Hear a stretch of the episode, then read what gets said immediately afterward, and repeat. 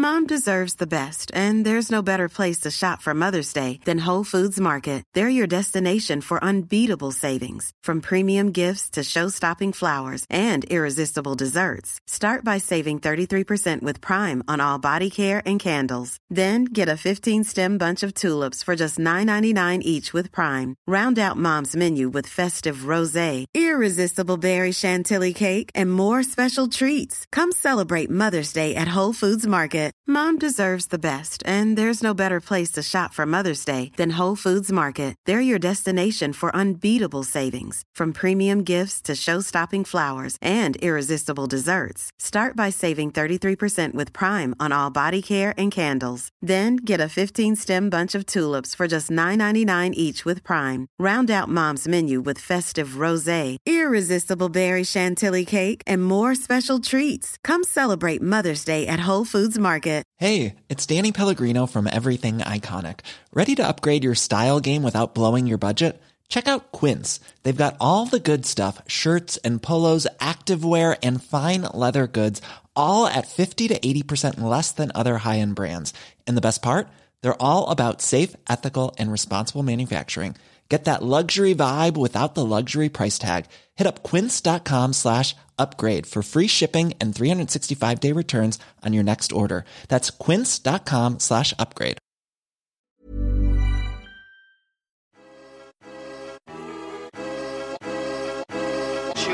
12 millions. Voilà le nombre de personnes qui aujourd'hui en France souffrent d'une pathologie mentale. Vous le saviez c'est 17% d'individus, de conjoints, de pères, de mères, de sœurs, de frères ou d'amis. C'est peut-être vous. On est tous concernés, de près ou de loin, par la maladie psychique. Et pourtant, dans les familles, dans les cercles d'amis et dans la société de manière générale, ce sujet est recouvert d'un voile, stigmatisé, parfois complètement éloigné de la réalité parce que la maladie psychique est une maladie comme une autre, j'ai décidé de lui consacrer un lieu de parole et d'échange unique. Derrière la schizophrénie ou encore la bipolarité, il y a aussi et surtout des tranches de vie belles à raconter. On marche sur la tête, c'est votre nouveau rendez-vous podcast qui brise les tabous sur la santé mentale. Allez, on y va? Bonjour, moi c'est Clotilde Costil, je suis journaliste et créatrice du podcast On marche sur la tête et adepte de l'expression notre fragilité est ce qui nous rend unique. Pour ce tout premier épisode, je suis fière d'accueillir Louise, 32 ans, originaire de Toulouse. Elle vient aujourd'hui nous raconter l'histoire de sa sœur Liane qui a mis fin à ses jours en 2018 après 7 ans de harcèlement scolaire. Du collège au lycée, Liane subit les brimades répétées de ses camarades de classe, phobie sociale, dépression, troubles anxieux sont le résultat d'un calvaire quotidien devenu insupportable. Si aujourd'hui Liane n'est plus là pour témoigner, sa sœur Louise se mobilise pour faire connaître la vie de celle qui rêvait d'être écrivaine et pour laquelle elle continue d'écrire l'histoire.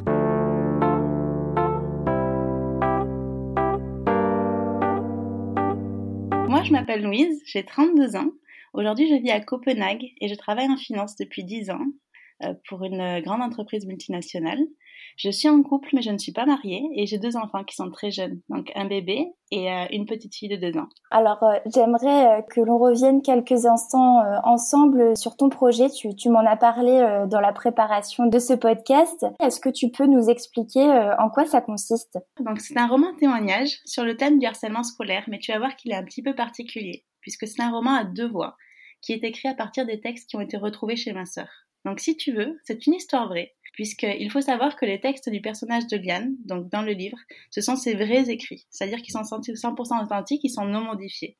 Donc le lecteur lit les textes comme ils ont été écrits euh, par elle-même pour elle-même, et tels que je les ai trouvés. Et en même temps, c'est un roman qui est très particulier, parce que c'est construit comme un roman d'aventure de type thriller. Donc tu peux le lire sans savoir que c'est un témoignage. Alors pourquoi c'est intéressant? Parce qu'elle parle librement des maladies mentales. Et c'est un peu ce qui nous amène aujourd'hui, tu vois, Clotilde, c'est que dans le sens où la seconde auteure, Liane, elle savait pas la lirait, elle écrivait son journal intime, elle écrivait des emails, elle écrivait dans ses carnets de cuir. Et c'est pour ça que ces textes sont hyper enrichissants ou hyper rafraîchissants parce qu'elle parle des maladies mentales, mais d'une manière complètement transparente, c'est-à-dire d'une manière intime, qui est très franche, à l'heure finalement où ce sont des maladies qui sont encore ben, vraiment tabous et on en parlera plus tard. Cette idée hyper curieuse d'écrire un roman policier, elle est arrivée d'une manière qui est très particulière. En fait, l'idée, vient d'un constat. Moi, le soir, quand j'arrive chez moi après le travail, je suis fatiguée parce que je travaille en finance et des horaires à rallonge, comme tu peux imaginer.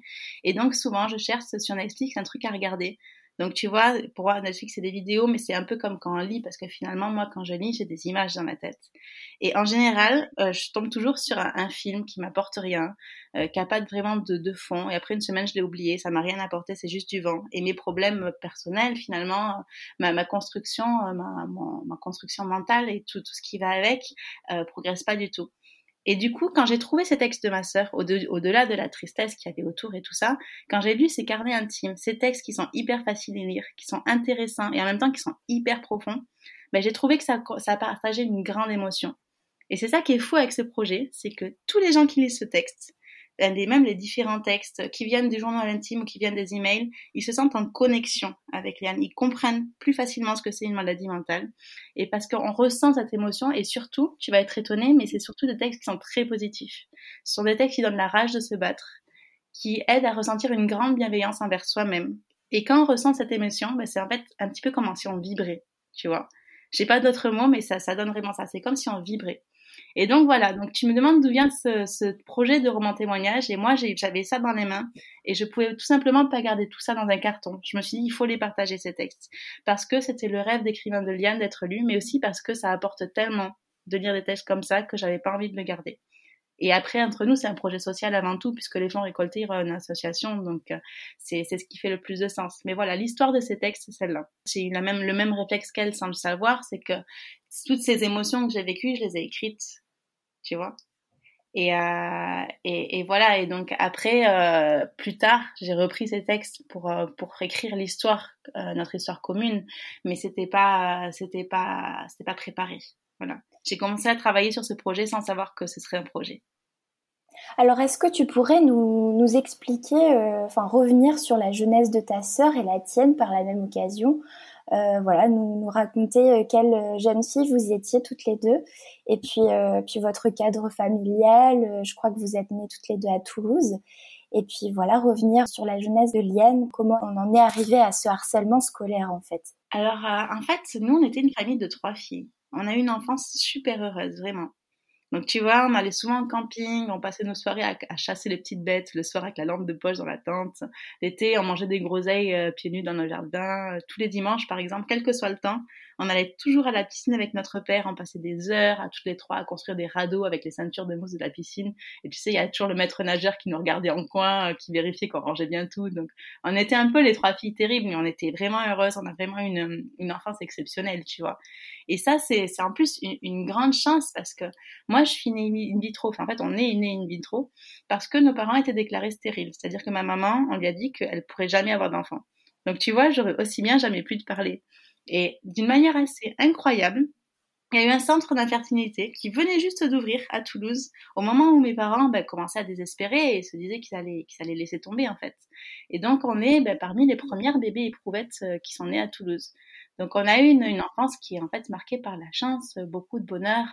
Rien nous prédisposait en fait euh, à, à, à vivre donc cette épreuve ensuite elle, elle a eu deux vrais hobbies, entre guillemets, qui en fait sont plus des passions que des hobbies. C'est-à-dire que d'abord, elle avait l'écriture. Donc l'écriture, c'est toujours quelque chose qui l'a, qui l'a vraiment euh, énormément animée. Et donc, elle rêvait d'être écrivain, c'était vraiment le but de sa vie. Et puis après, il y a eu le patinage qu'elle a découvert à 15 ans. Et elle s'est vraiment donné du mal parce que tout le monde lui disait, mais tu peux pas apprendre à patiner de manière professionnelle quand tu commences à 15 ans, il faut commencer jeune. Mais tu vois, ce qui caractérisait pardon, ma sœur Liane, c'est qu'elle se donnait euh, à fond, même quand les cartes étaient mauvaises dès le départ. Elle se décourageait, mais vraiment très très rarement. Déjà, cette rage, euh, cette rage de vaincre en fait que tu Exactement. tout à l'heure. Exactement. Et donc tu vois l'écriture, bah, c'était sa raison de vivre. Et puis à côté il y avait le patinage qui était sa passion. Et c'est pour ça qu'en fait le nom du livre, quand je l'ai cherché, je me suis dit qu'on allait utiliser la fille de cristal. C'est une image qui vient de la, de la fille qui patine en extérieur. Quand, tu sais quand c'est le soir et que le soleil décline, il y a cette espèce de, de, reflet bleuté de la glace sur les patineurs. Tu sais quand la glace est pas polie parce qu'on est à l'extérieur, ouais. un effet miroitant. Donc la fille de cristal c'est ça en fait, c'est la fille qui est passionnée, qui patine même si euh, elle a commencé tard et qu'on lui dit qu'elle n'y arrivera pas, elle essaye, tu vois. Et après, si, si je peux parler de, Liane encore avec, euh, en tant que personne, Euh, donc c'est quand je pense à elle, je revois cette petite boudeuse, tu vois, cette étude de, de la fille qui était un peu quand même enfantine. Et après, elle était entière, un peu comme on connaît tous finalement quelqu'un de extrêmement loyal envers ses familles, envers ses amis. Et elle avait des manies genre hyper agaçante. moi, quand j'y repense, je me dis encore, c'était des manies hyper agaçantes. Genre, elle mettait du pain dans son yaourt, alors que pour moi, on met pas de pain dans son yaourt, mais elle n'arrêtait pas de faire ça, tu vois. Ou alors, par exemple, tous les jours, mais vraiment tous les jours, hein, elle se remettait du vernis à ongles, c'est-à-dire qu'elle passait donc des tonnes de dissolvant, et ça, ça puait dans la maison, le dissolvant. Elle enlevait tous ses vernis des mains et des pieds, et elle le changeait, elle y passait des heures, hein, voilà. Moi, je trouvais que c'était manie agaçante parce que quand t'es à côté, bah, tu dis, mais pas encore, euh, t'as fait ça hier et avant-hier, il faut encore que tu changes ton vernis. Mais elle me disait, non, mais j'ai envie d'avoir des mains soignées, des pieds soignés, c'est mon truc. Voilà, ça, c'était Liane. Dans les, extraits que, tu m'as confiés, que j'ai pu lire un petit peu en avant-première, j'ai pu constater que Liane, euh, avant de rentrer au collège et de subir euh, ces, années très difficiles, Liane, c'était une personne euh, plutôt radieuse, avec une, confiance en elle plutôt plutôt là. Enfin, à l'école primaire, dis-moi si je me trompe, mais c'était une enfant jouée et, très brillante. D'ailleurs, ça on le remarque à plusieurs reprises parmi ces extraits. Quelle élève était-elle avant rentrer au collège ben, Comme tu l'as dit, elle était très studieuse, hein, clairement. Après, elle était épanouie, mais tu vois, c'était vraiment la personne qui fait ses devoirs pour de vrai, quoi. Qui a cette jolie écriture euh, bien ronde, très appliquée. Tous ses cahiers étaient bien présentés, c'est presque drôle, tu vois. Et après, euh, bon, c'est vrai qu'elle était assez épanouie, mais en classe, elle était toujours assez timide, tu vois. Donc tu peux imaginer le genre de petite fille qui aime bien observer, écouter les autres avec ses grands yeux bruns. Donc c'est pas une, caractéristique qui est très valorisée dans le contexte actuel, mais c'est quand même une qualité d'être euh, d'être à l'écoute. Puis comme tu dis, elle avait vraiment confiance en elle. Il n'y avait pas du tout de terrain euh, qui l'a prédisposée à vivre ce qu'elle allait vivre ensuite.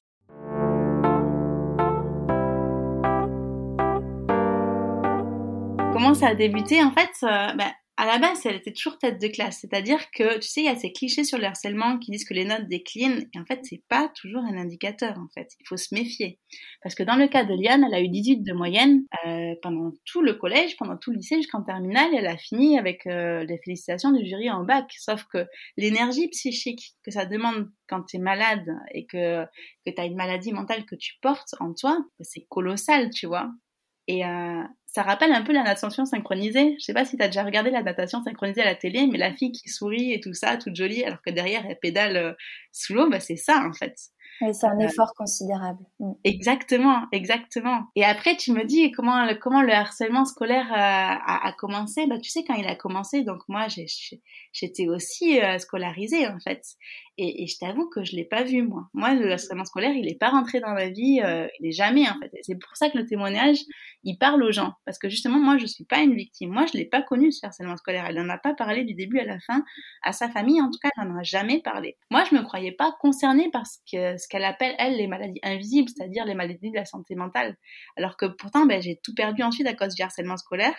Vraiment, mais tout s'est écroulé pour moi. On va en parler dans quelques minutes. Mais tu vois, le harcèlement, moi, j'avais jamais compris ce que c'était avant qu'il soit trop tard. En fait, moi, quand m'a annoncé qu'elle était décédée, moi, je comprenais pas. Je me disais, mais c'est pas possible. Enfin, il a dû avoir un accident, quelque chose. Moi, personne m'a dit qu'il y avait eu sur harcèlement scolaire. C'est, c'est vraiment après coup, tu vois, après quelques jours, qu'on s'est rendu compte qu'il y avait eu quelque chose, mais, mais sur le coup, enfin, même elle était décédée et on comprenait toujours pas au début. On va y revenir peut-être euh, plus tard sur le déroulé euh, chronologique, c'est-à-dire, euh, j'en dis pas trop parce que moi j'ai quelques quelques informations supplémentaires que les auditeurs n'ont pas, c'est-à-dire que j'ai lu dans les extraits que voilà, ça s'est développé petit à petit. Il y a eu la phase collège avec les premières brimettes que, que je veux bien que tu développes qu'on comprenne bien comment ce cercle vicieux commence. Et puis il y a eu euh, la suite, c'est-à-dire euh, les, les, problèmes psychologiques qui apparaissent euh, par la suite en fait, c'est-à-dire la phobie sociale, la phobie scolaire, les troubles anxieux, la dépression. Ça, c'est ça, ça découle, si j'ai bien compris, de ce harcèlement scolaire. Exactement. Et en fait, ça a commencé vraiment doucement, tu vois. C'était des petites remarques, des coups de sac, il n'y avait plus de place pour elle au self. tu vois le tableau, c'était pas des gros trucs au début quand ça a commencé euh, au collège. Quand, quand tu lis dans ses notes les, les, les, remarques qu'on lui fait au fur et à mesure, parce qu'elle a des consignes dans son journal intime, on lui dit Ah, euh, ton t-shirt est souvent transparent, euh, tu es mal coiffé, tout ça. Mais tu sais, moi aussi, j'ai les mêmes cheveux bouclés. Entre nous, c'est dur à gérer. Effectivement, quand tu as des cheveux bouclés, souvent, bah, ils sont mal coiffés parce que bah, c'est c'est des natures de cheveux qui, qui galèrent, quoi. Et donc, euh, quand tu es au collège, ça pardonne pas. Il y avait des petits commentaires comme ça, mais tu vois, rien ne, montrait au départ que ça allait être un harcèlement qui allait, qui allait autant dégénérer. Hein. D'ailleurs, euh, personne n'a vu de changement quand le harcèlement a commencé. Elle passait beaucoup de temps à son ordinateur quand elle était au collège mais dans la famille, tout le monde croyait qu'elle regardait des vidéos, tu vois, on n'avait aucune idée, vraiment, qu'elle passait son temps à lire des commentaires méchants des autres élèves. On a eu la chance, on a pu lire toutes ces conversations après coup, et ça nous a permis de comprendre. Mais c'est vrai qu'au moment où ça se passait, tu vois, ben, on était chacun à faire notre petite vie tranquille et personne n'a remarqué qu'il y avait un changement. Et c'est vrai que, tu vois, quand on en parle, quand j'y pense, mais ça me fait mal au ventre parce que je me dis, ben, elle s'est retrouvée isolée et elle donnait le change à table au dîner et personne n'a rien vu, quoi. Parce que Liane, ben, c'était une ado classique. Donc, euh, elle est rentrée au collège, elle a changé de comportement, bien sûr. Tu vois, des fois, elle restait en pyjama, des fois, elle dormait jusqu'à midi, elle gardait ses volets fermés. C'est peut-être des signes dépressifs, mais pour nous, c'était commun, tu vois. C'était juste une ado. Enfin, moi, en tout cas, j'ai pas remarqué. Mais bon, après, enfin, je, vais être franche avec toi, on est proche en âge. Moi, j'étais ado aussi. Euh, au moment où ces faits ont commencé, moi, ce qui m'intéressait, c'était les garçons, c'était mon petit copain, c'était mes amis, aller aux fêtes le soir, tu vois. Et donc, euh, voilà. Et après, avec mes parents, ben, dans ma famille, il y a beaucoup de tabous. On parle pas facilement de sujets sensibles. Mais pour autant, je crois pas qu'ils avaient remarqué, qu'ils avaient peut-être quelques doutes, mais sans, sans rien de plus, tu vois. Oui, puis euh, à l'époque, on n'en parlait peut-être pas encore euh, beaucoup. C'était un sujet, euh, comme tu dis, tabou dans la société. Le harcèlement scolaire, c'était c'était acquis qu'au collège, voilà, bah oui, on subit des brimades, alors que non. C'est tu l'expliqueras plus tard, je pense, mais c'est pas normal. Et j'ai envie de dire ça, mais en fait, en vrai, je crois qu'on m'en avait déjà un petit peu parlé. C'est juste que je me sentais pas concernée, donc j'ai pas écouté, en fait. Euh, c'est ça, quoi. Et du coup, j'ai découvert quelque chose d'effrayant après coup, tu vois, que je vais te raconter. C'est qu'en fait, Liane, elle était tellement isolée, elle avait tellement personne à qui parler. Donc, tu vas voir que plus tard, elle a été accompagnée par un centre euh, de professionnels, mais à, l'âge où elle était au collège, euh, enfin, elle, elle, savait même pas que ça existait, tu vois. Donc elle était toute seule dans sa chambre la plupart du temps, la plupart des week-ends et du soir, tu vois. Et donc, elle s'écrivait des messages Facebook d'encouragement. Donc, tu vois, c'était le début de Messenger encore sur Facebook. Elle s'écrivait à elle-même. Alors, moi, je le fais parfois. Je, poste, je mets des post-it sur mon frigo, tu sais, les post-it jaunes, là, et je me dis, courage, va faire du sport, des trucs comme ça.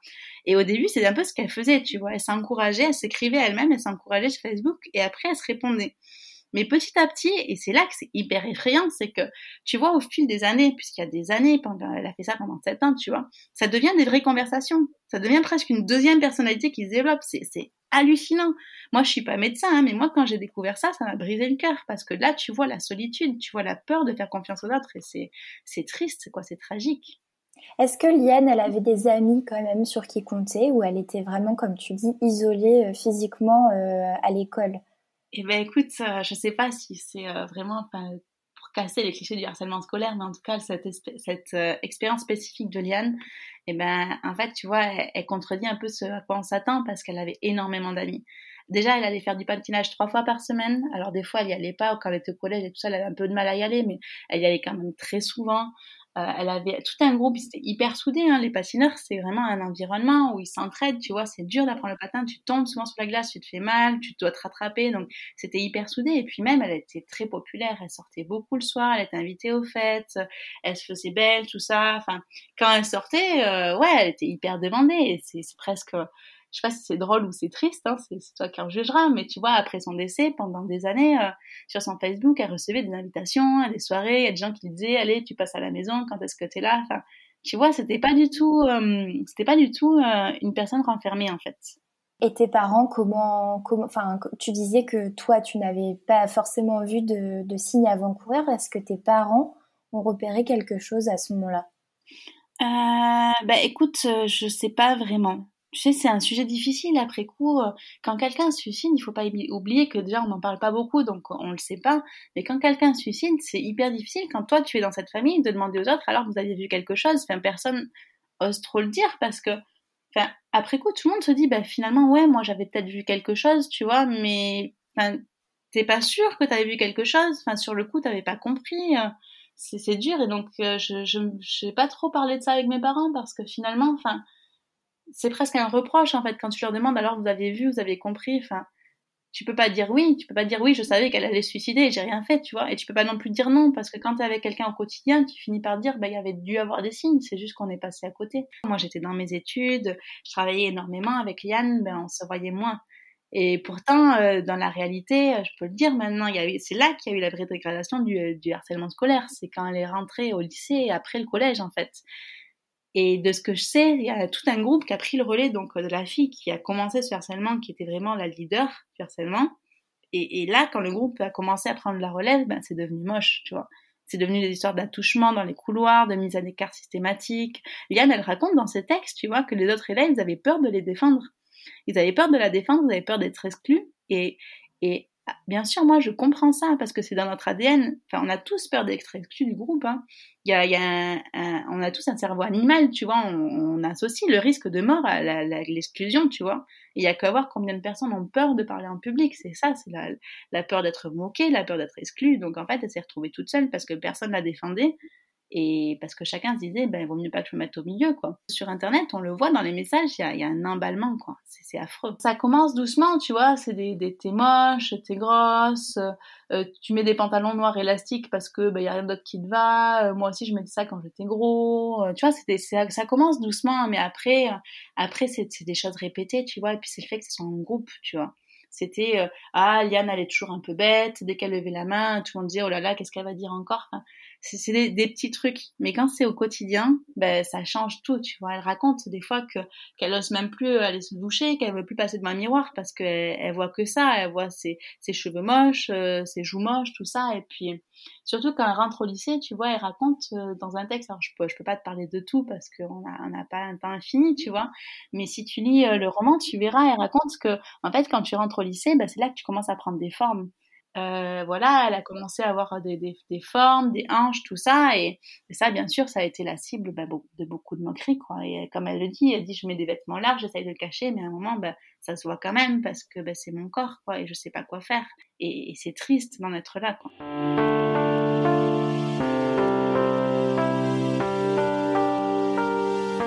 Fin du lycée, chacun est parti construire sa vie, tous ces harceleurs sont partis, et euh, donc euh, du coup, le harcèlement s'est arrêté bah, aussi rapidement qu'il a commencé en fait. D'un seul coup, il n'y avait plus de harceleurs, il n'y avait plus de harcèlement. Et le problème, c'est qu'elle s'est retrouvée, ben, en fait, il n'y avait plus de harceleurs, mais elle, elle était toujours blessée, tu vois. Et c'est ce qu'elle raconte, c'est que elle a dû chercher un suivi psychologique parce que, eh ben, en fait, euh, elle, elle était encore brisée, tu vois elle n'arrivait pas à se remettre, comme elle dit. Alors après, elle a continué ses études, elle s'est vraiment donné du mal. Elle a essayé deux fois de se remettre en prépa, bon, ça n'a pas marché. Et finalement, elle a suivi euh, des cours euh, aménagés. Donc, ses enseignants étaient exceptionnels. Je ne sais pas si tu savais que ça, existe, mais en tout cas, euh, en tout cas, ça existe. Il y a des aménagements possibles pour les gens qui ont des phobies scolaires.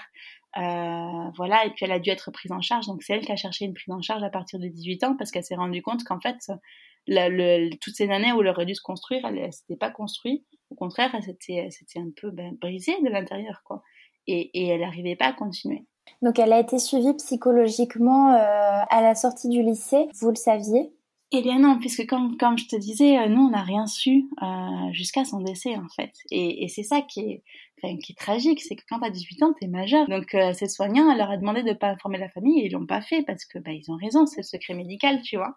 Donc à la fin du lycée, ben, elle, était majeure. Elle a trouvé refuge dans un centre de suivi psychologique. D'ailleurs, je les remercie du fond du cœur parce que, bon, je dirais pas leur nom parce qu'il n'y en a pas tant que ça à Toulouse, mais elle a été accompagnée de 18 à 21 ans et plutôt bien. Je te dirai ensuite un extrait d'une de rencontre avec ses soignants. Et, voilà, euh, c'était c'était un, suivi qui a été très bien fait. Mais après, il faut savoir que même aujourd'hui, le dossier médical il reste inaccessible puisque comme tu sais peut-être, euh, après la, mort de quelqu'un, le secret médical, il persiste. Hein. La famille peut pas récupérer comme ça toutes les informations. Dans le cas de Liane, son histoire est assez unique.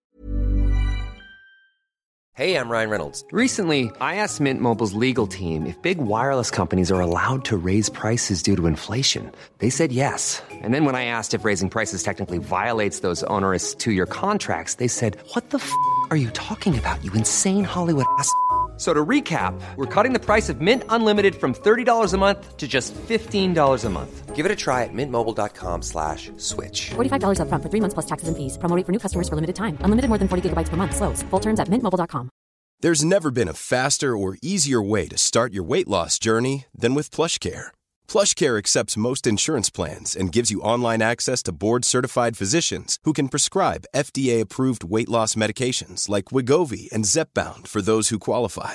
Take charge of your health and speak with a board-certified physician about a weight loss plan that's right for you. Get started today at plushcare.com slash weight loss. That's plushcare.com slash weight loss. plushcare.com slash weight loss.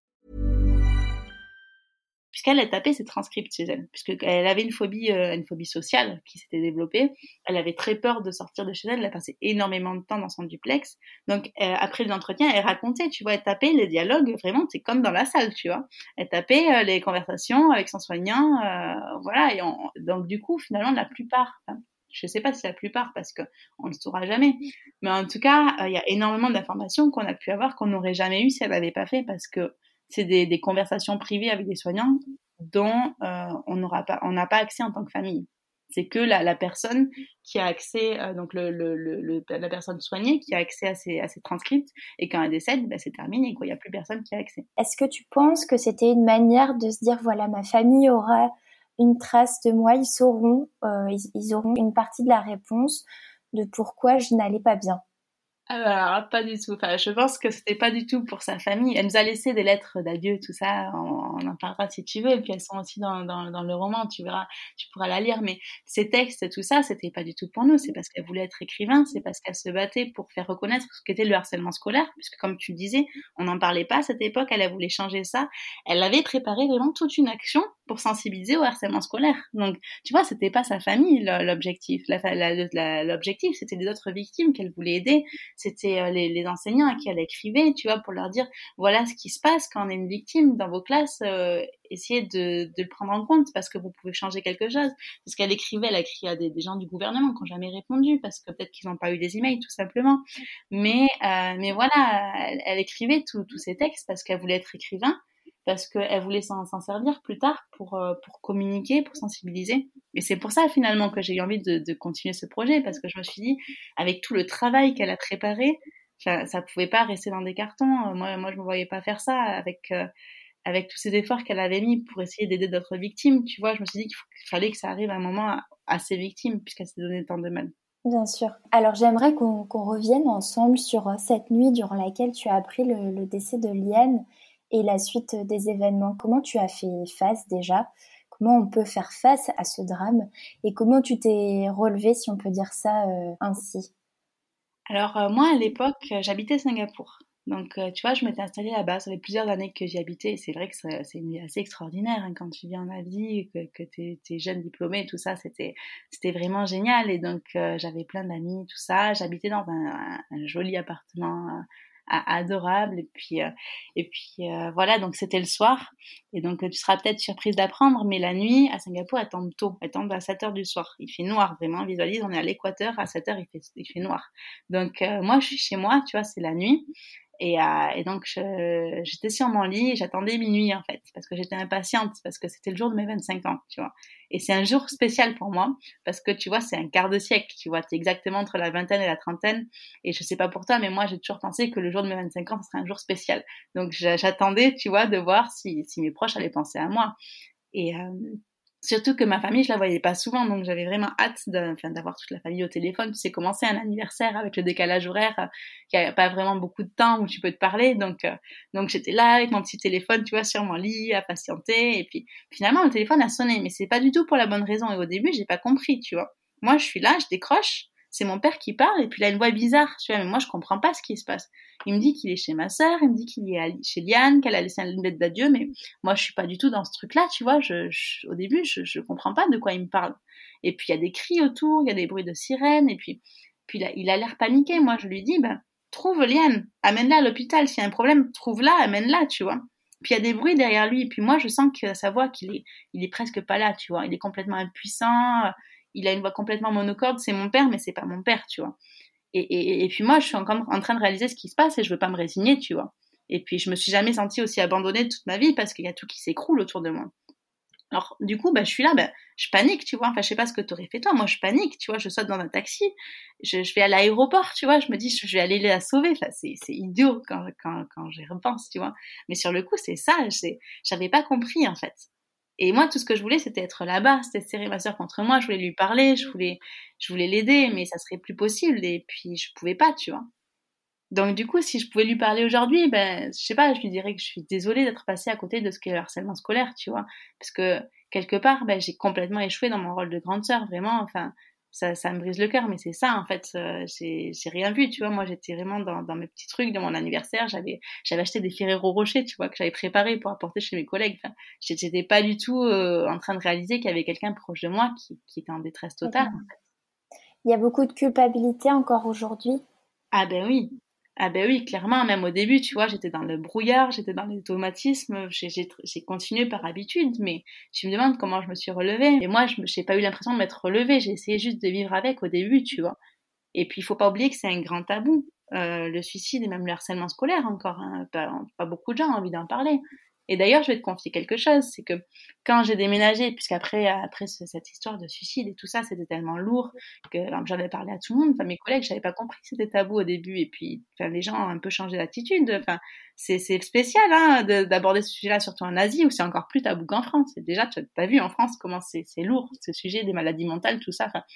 En général, quand tu dis que quelqu'un était déprimé au point de se suicider, enfin, tout le monde euh, baisse un peu le nez et puis va voir ailleurs, tu vois. Quand je suis arrivée à, Copenhague, moi, j'ai rejoint ma nouvelle équipe de travail et c'est là que j'ai été confrontée pour la première fois au problème de l'anniversaire. Donc, tu vois, je te racontais tout à l'heure que ma sœur, elle a été décédée le jour de mon anniversaire. Et j'imagine que tu devines ce que ça implique. Ça veut dire que chaque année, les gens qui me connaissent pas, ils arrivent tout contents de me souhaiter un joyeux anniversaire. Alors que c'est paradoxalement pour moi la pire journée de l'année, tu vois. C'est vraiment la journée euh, anniversaire je sais pas si t'as déjà perdu quelqu'un, mais en général, l'anniversaire du décès, c'est pas une journée sympa, tu vois. Donc, t'imagines le tableau? Donc, il y a toute ma nouvelle équipe euh, que, j'ai déménagée justement à 10 000 km de là pour un peu essayer de, de changer de, de, contexte, en fait. Et donc, j'ai mon équipe toute joyeuse qui me souhaite un bon anniversaire, alors que moi, j'essaye de faire bonne figure et puis j'ai juste envie de pleurer, quoi. Et surtout, alors ça c'est spécial au Danemark, mais l'anniversaire au bureau c'est spécial. C'est-à-dire qu'au Danemark, donc surtout quand tu étais à Copenhague, tu as euh, une tradition qui est que si c'est ton anniversaire, on met des drapeaux rouges sur ton bureau pour que personne n'oublie de souhaiter ton anniversaire de la journée. Donc toute la journée, tu as cette espèce de grand drapeau du Danemark, en fait, qui est une belle tradition. Si, si tu es heureux de souhaiter ton anniversaire, c'est chouette, tu vois. Mais, mais c'est vraiment à double tranchant, tu vois, tu vois où est le problème. Tu vois, quand pour moi, tu as subi le suicide d'un proche le jour de ton anniversaire, ben, non seulement tu es triste, mais en plus c'est dur de verbaliser parce que dans un contexte professionnel, T'as peur qu'on te juge, t'as peur d'être rejeté, t'as peur de paraître non professionnel, de faire peur aux gens, surtout quand tu commences une relation, quand tu viens d'arriver, en fait, que t'es la nouvelle de l'équipe. Donc, tu vois, finalement, euh, tu me demandes comment je me suis relevée, mais ça prend beaucoup de temps. Et, euh, et, finalement, enfin, le livre et tout le process, ça fait partie de ce que tu appelles se relever, mais moi, je dirais que plus, c'est vivre avec, en fait. À quel moment vous êtes, euh, vous êtes rendu compte qu'il y avait euh, un trésor d'écriture?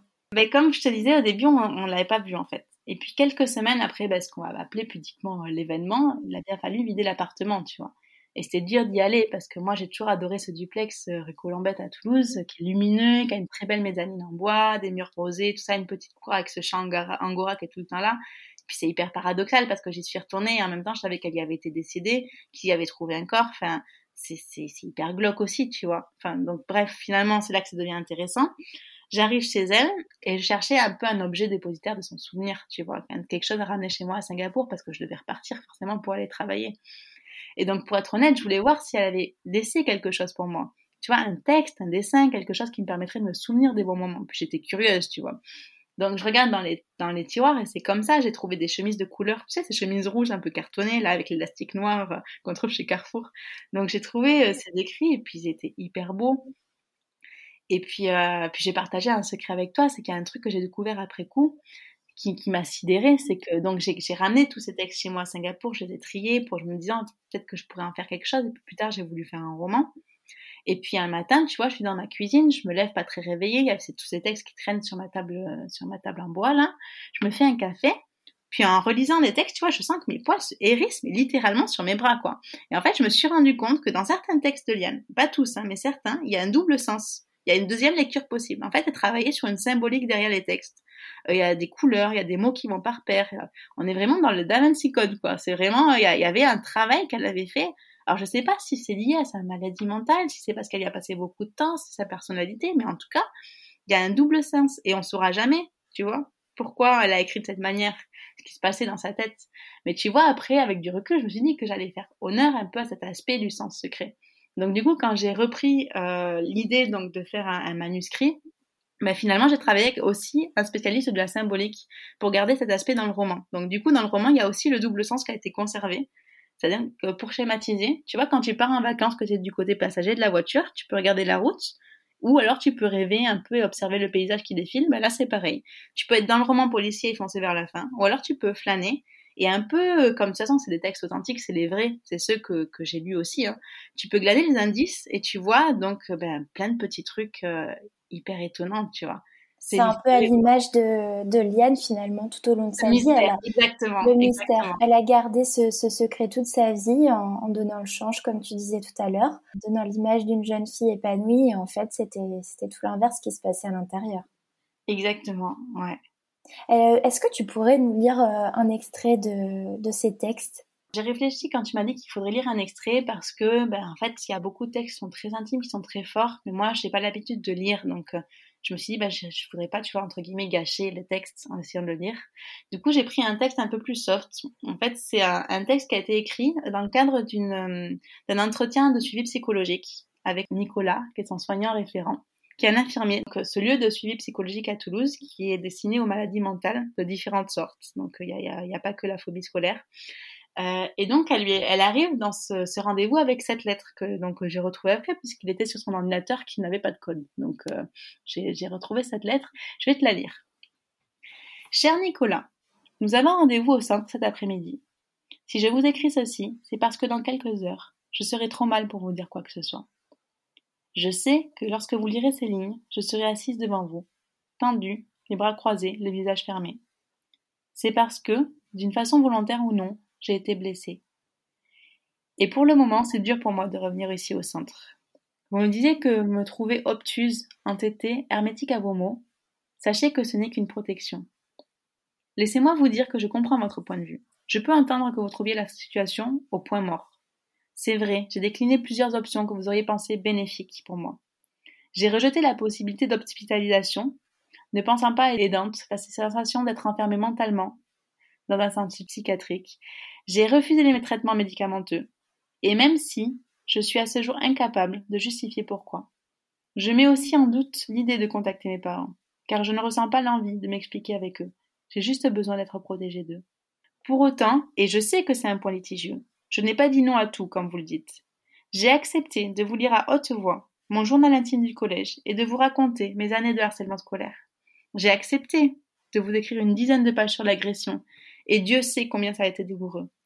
J'ai accepté d'aller devant la police pour porter plainte deux fois suite aux discussions que j'ai eues ici avec le psychiatre et je vous laisse imaginer à quel point ça a été éprouvant. Ce n'est pas tout. Je suis allée à des réunions de groupe et j'en ai tant souffert que j'ai enchaîné conneries sur conneries après la réunion. J'ai accepté de consulter des nouveaux psychiatres, dans et en dehors de la structure. Plus anodin pour vous, j'ai accepté de prendre des repas sur place ici même, même si pour moi ça reste une grande source d'angoisse de manger devant d'autres personnes. Comme vous, je désespère de trouver une issue à cette situation. Je me sens plus que nulle. Je suis triste de faire tant d'efforts pour si peu de résultats. Et pour ne rien arranger, je culpabilise de vous mettre en difficulté de la sorte. Cependant, Nicolas, il y a une chose que je veux vous dire. Quand je suis arrivée ici, je n'avais rien. Je n'avais pas d'amis, plus de famille, des études sur le point de dérailler et un moral plus bas que terre.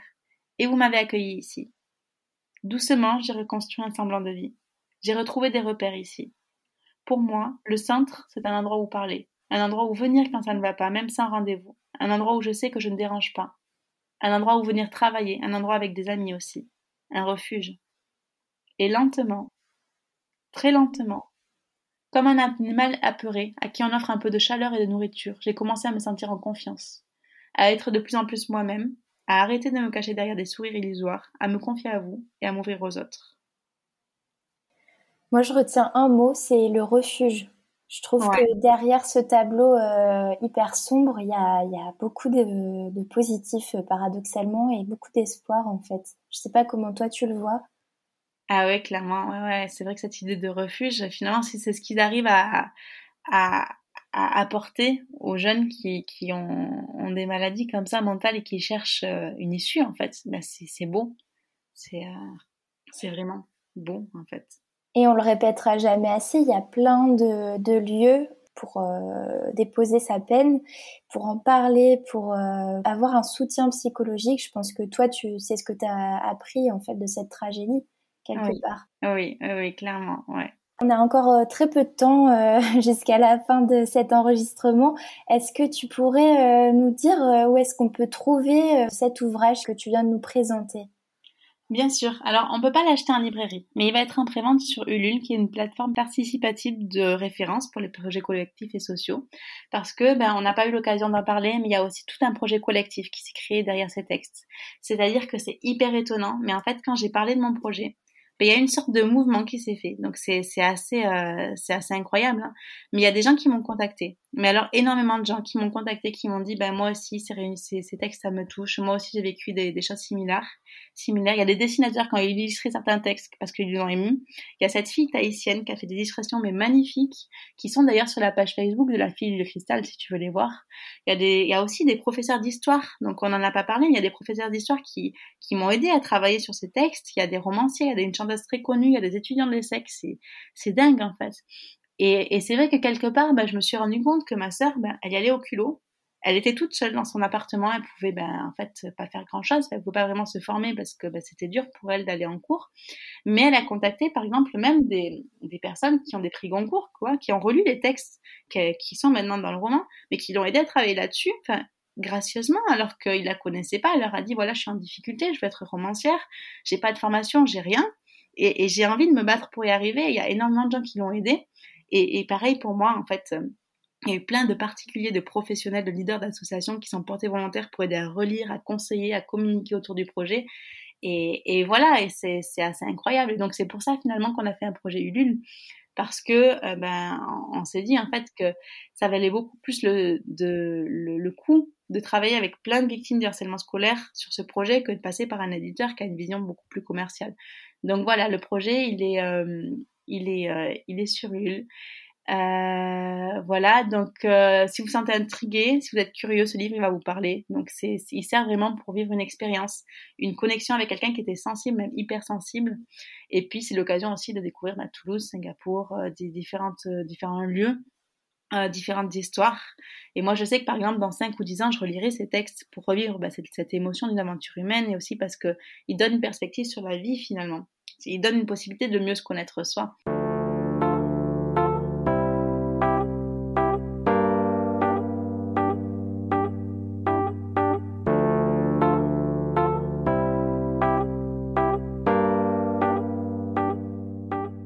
il faudra dire quelque chose à la fin.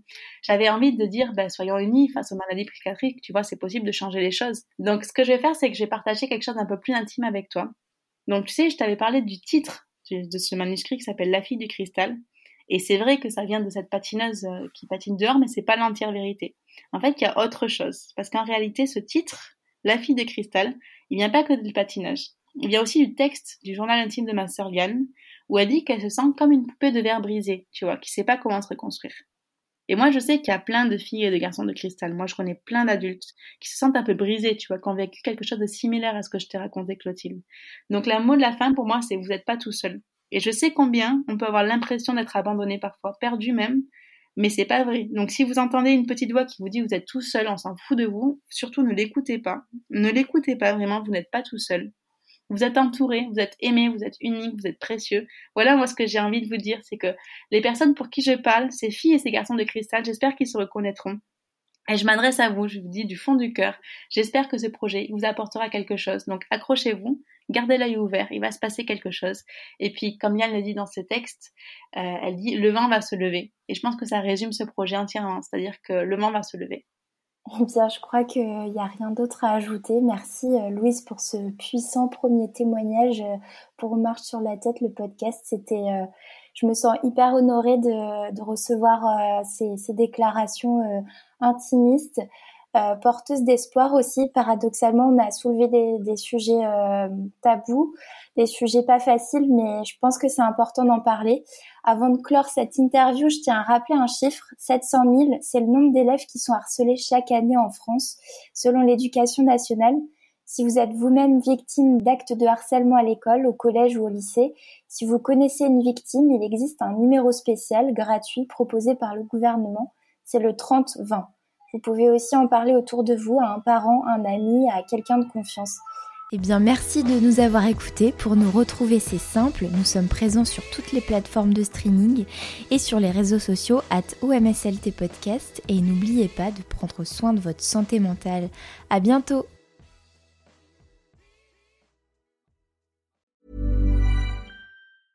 Cool fact a crocodile can't stick out its tongue. Also, you can get health insurance for a month or just under a year in some states. United Healthcare short term insurance plans, underwritten by Golden Rule Insurance Company, offer flexible, budget friendly coverage for you. Learn more at uh1.com. Hey, it's Paige DeSorbo from Giggly Squad. High quality fashion without the price tag? Say hello to Quince. I'm snagging high end essentials like cozy cashmere sweaters, sleek leather jackets, fine jewelry, and so much more. With Quince being 50 to 80% less than similar brands. And they partner with factories that prioritize safe, ethical, and responsible manufacturing. I love that. Luxury quality within reach. Go to quince.com slash style to get free shipping and 365 day returns on your next order. Quince.com slash style. A lot can happen in the next three years. Like a chatbot may be your new best friend. But what won't change? Needing health insurance. United Healthcare Tri Term Medical Plans are available for these changing times. Underwritten by Golden Rule Insurance Company, they offer budget friendly, flexible coverage for people who are in between jobs or missed open enrollment. The plans last nearly three years in some states, with access to a nationwide network of doctors and hospitals. So, for whatever tomorrow brings, United Healthcare Tri Term Medical Plans may be for you. Learn more at uh1.com.